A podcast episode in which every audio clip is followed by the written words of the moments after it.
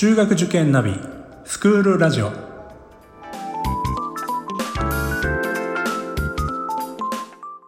スクールナビゲーターののびるです。この番組は中学受験を目指すご家庭に学校の先生からの生の声や受験に役立つ情報をお届けするラジオです。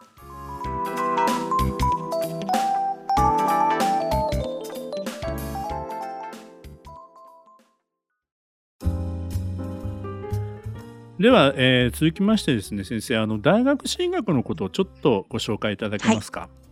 はい、ありがとうございます。あの本校では全員が4年生大学現役合格を目指しております。で、実際に生徒たち大変あの勉強に対しましては真面目に取り組んでるんでございますが、えー、先ほども申しましたように全員がクラブ活動をやりながら、えー、東京大学をはじめとする難関大学に現役で合格するというのはやはりなかなか難しいことではございますが実際にそれをあの実現している生徒もたくさんいます。これはやはりあの将来自分が何になりたいか、どういう勉強をしたいのかということを早い時期から意識して考えさせるようなキャリア教育に取り組んでございます。特に中学からお入りになった方、高校に入るときに理数選抜コースというのを用意してるんでございますが、こちらは、えー、東大、京大なあの、国立の医学部医学科ですね。これらをあの希望する、もう週に7時間目が2回組み込んでございます。かなりボリュームのある教育課程でございます。こちらに入るかどうかは中学3年生の時に決めていただきます。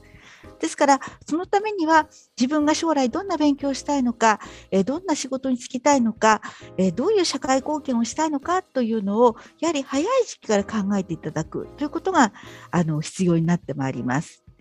そして、高校に入りましてからも、4つのコースがリス選抜も含めて S 類、アルファ選抜、ベータと4つのコースがあるんでございますが、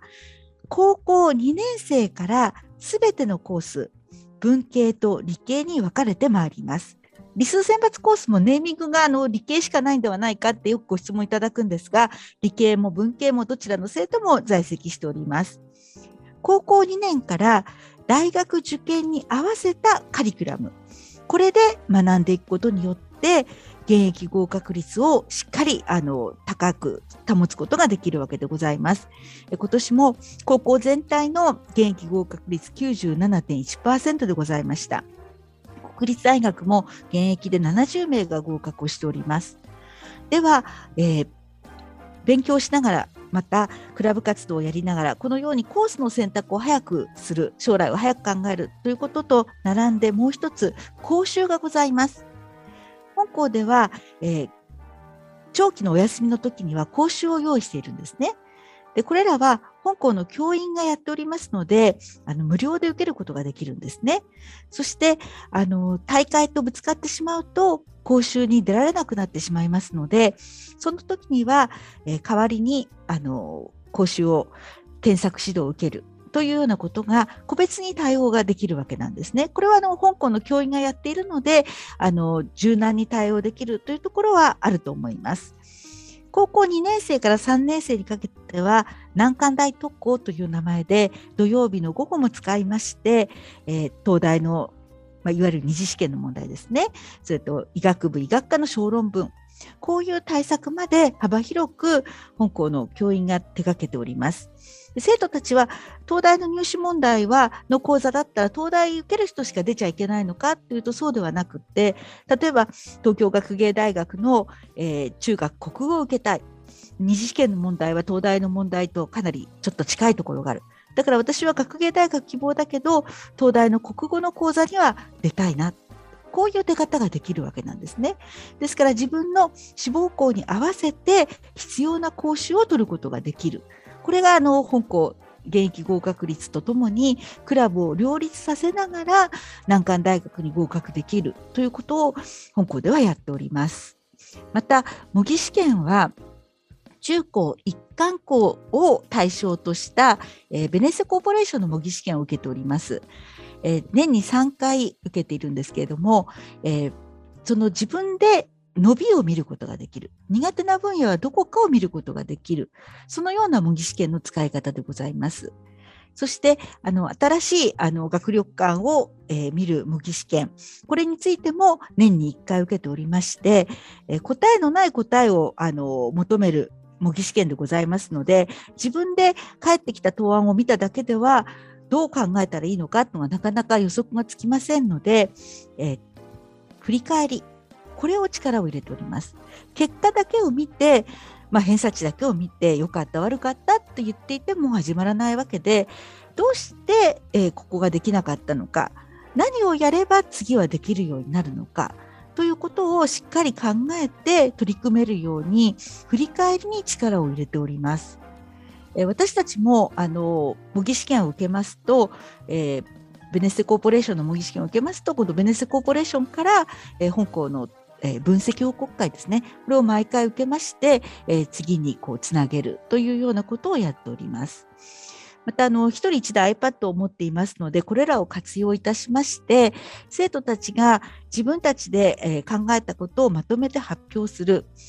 今年ですと、えー、SDGs に関しまして、それぞれテーマを作りまして、見つけまして、中学3年生は卒業論文にまとめました。で論文にまとめて終わりではなくてこれを、えー、キーノートで発表という形で行いました。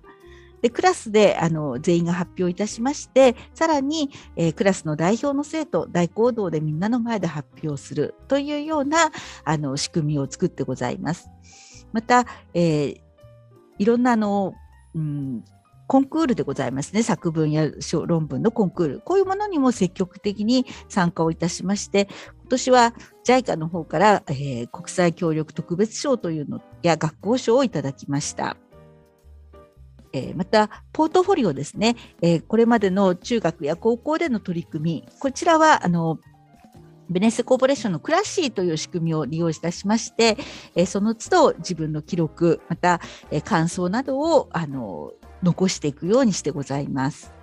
えー、またあの本校医学部医学科を志望する生徒たちが多いものですから医学部医学科に関しましては大学の先生をお呼びしての出張講義これはあの中学単独ではなく高校の進路指導部が企画してるんでございますが、えー、出張講義や予備校の先生をお招きしてのガイダンスこのようなものを必ず年に1回やっておりまして、こちらは希望する保護者の方には一緒に聞いていただけるようにしてございます。また、あの、毎日自宅学習ですね、家庭学習、これを充実させるために、フォーサイトの手帳という手帳を一冊持ちまして、え今日は、え帰ったら何時から何時、えー、宿題をやる。英検の勉強は何時にやるというのを記録して、できたかどうかを自分でこうチェックしていく。そして次の日学校に登校したら、えー、クラッシーの中に学習時間、今はあのコロナのこともありますので、検温をした自分の体温ですね、えー、そして体調がどうかっていうのを記入する。そういうふうにして、自分で自分はどうだったかな、昨日の取り組みはどうだったかな、次はどうしようかなっていうことを考えられる。こういうふうにあの生徒たちが自分でどうしたいか、どうしどういうふうになりたいか、これを考えたり実践できるようにあのしてございます。そのような取り組みを本当に1年生の時から地道に取り組んでいくとこれはあの入学の時の成績というのがあのたとえあの入学試験の結果あの本当にギリギリでお入りになった方でも本当に伸びていくんですね。6年間かけてどこで伸びるかはその子どもによって違います。中にはあの社会に出てから大きく伸びた生徒もいます。だから必ず生徒は伸びていく。これはもう生徒があの伸びていくっていうのはもう校長がいつも私たちに言うことなんでございますが、そういうふうにして一人一人あのどこで伸びていくかそれはわからない。でもそのための努力をしっかりしていくこと、それをなるべく中学1年生の時から身につけてもらいたいなというふうに考えてございます。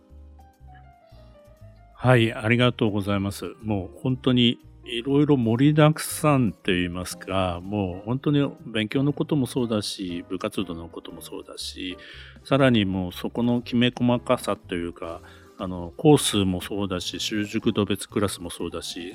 いろいろこう細分化もされていて、どの子にとっても何かどこかで自分に合った勉強ができる。そうですね。えー、はい。まあ部活動もそうですけども、だからどんな子でもあの、えー、最後までちゃんとサポートしたいというかそういった学校の姿勢を今感じましたし、えーはいありがとうございます。それだけじゃなくて、まあ、手取り足取りでだけじゃなくてあの自分で考えて振り返って次に生かしていくというその PDCA と言われる、まあ、あの仕事の基本ですけども、はい、そうですね、そういったことによって、うん、まあ、自分でやっていくというか自立させていくというような、まあ、そういった姿勢もちゃんとあの保たれているというか。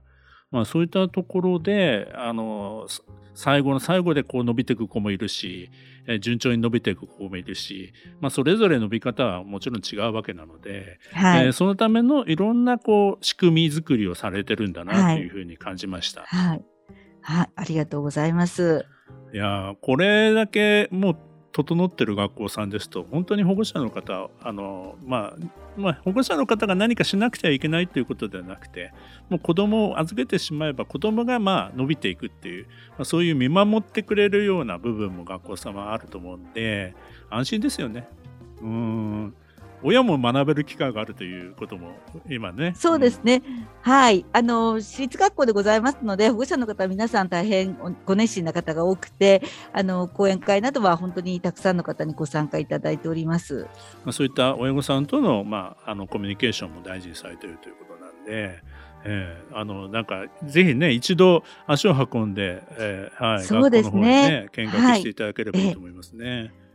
はい、あの学校説明会は7月からあの始めておりまして、えー、7月17、9月17、10月10日、11月6日、11月23日、12月11日とあります。オープンスクールという形で、えー、生徒たちと一緒にクラブ活動の体験や授業体験ができる、これが5月の28日と6月18日でございます。今、感染状況が収まっていれば、生徒たちと一緒にあのやっていただきたいなと思っているんですけれども、まあ、これにつきましては何かありましたら、ホームページでお知らせを出すことになっております。また、小学校5年生の方には、プレ入試というのをあのやっております。これは入試のちょうど1年前、まあ、あの東京ですと2月1日が本番になりますので、えー、その1年前で今年は、えー、今年というか来年ですが、1月29日、小学校5年生の方に実際に本校に足をお運びいただいて、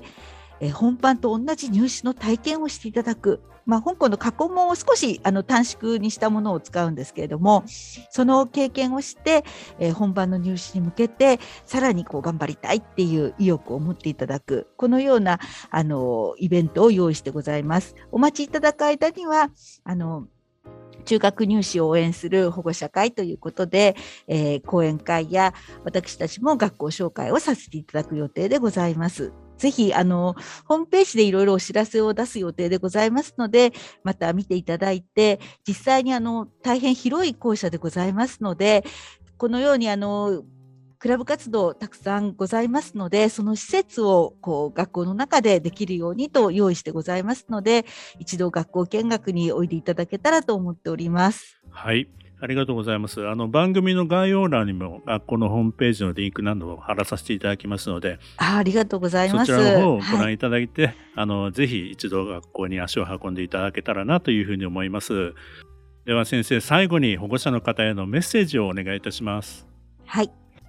星野学園はお預かりした生徒さん、あの一人一人を大変大切にして伸ばしていく学校と私たちは思っております。学校のあの教育方針とご家庭の教育方針が合うと大変嬉しく存じます。一度ぜひあの学校を見に来ていただけたらと思います。今日はあのご清聴ありがとうございます。はい、ありがとうございました。えー、今回は星野学園中学校の教頭先生でいらっしゃいます渡辺先生にお越しいただきました。先生ありがとうございました。どうもありがとうございました。学校へのご訪問お待ちしております。